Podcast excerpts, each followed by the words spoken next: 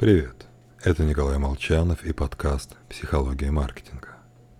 Сегодня, 8 марта, мы будем говорить о женщинах, о целом мире женщин.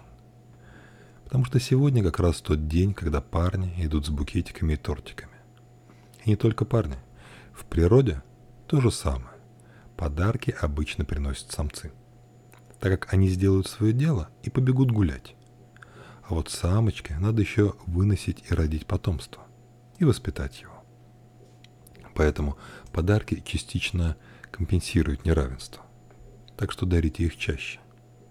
Девушкам вообще сложнее жить, а еще и дороже. Так, в 2015 году Управление по делам потребителей Нью-Йорка провело исследование цен и обнаружило, что объектом ненависти для феминисток должны стать маркетологи. Точнее, выяснилось, что товары для женщин стоят на 7% дороже, нежели мужские аналоги. Девушки платят больше в 42% случаев, причем за многое.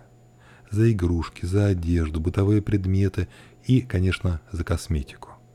Последняя дороже мужских, мужских версий в среднем на 13%, шампуня на 48%. Это налог на розовое розовый детский самокат стоит вдвое дороже, исключительно потому, что он розовый. Цена растет за счет отличий, которые существуют лишь в голове.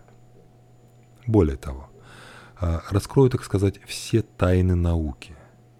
По словам Дубинина, лабораторные опыты сперва проводятся на крысах-самцах. Если все прошло удачно, только потом подключаются самки.